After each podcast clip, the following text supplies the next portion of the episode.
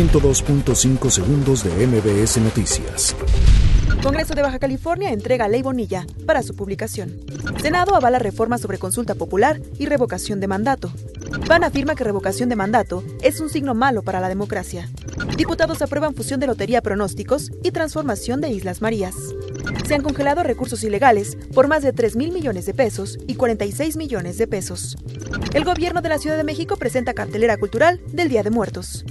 Inicia investigación la Procuraduría General de Justicia por despojo de inmueble en Álvaro Obregón. Enfrentamiento en Iguala deja al menos 15 muertos. Elizabeth Warren, blanco de ataques en el cuarto debate demócrata en Estados Unidos.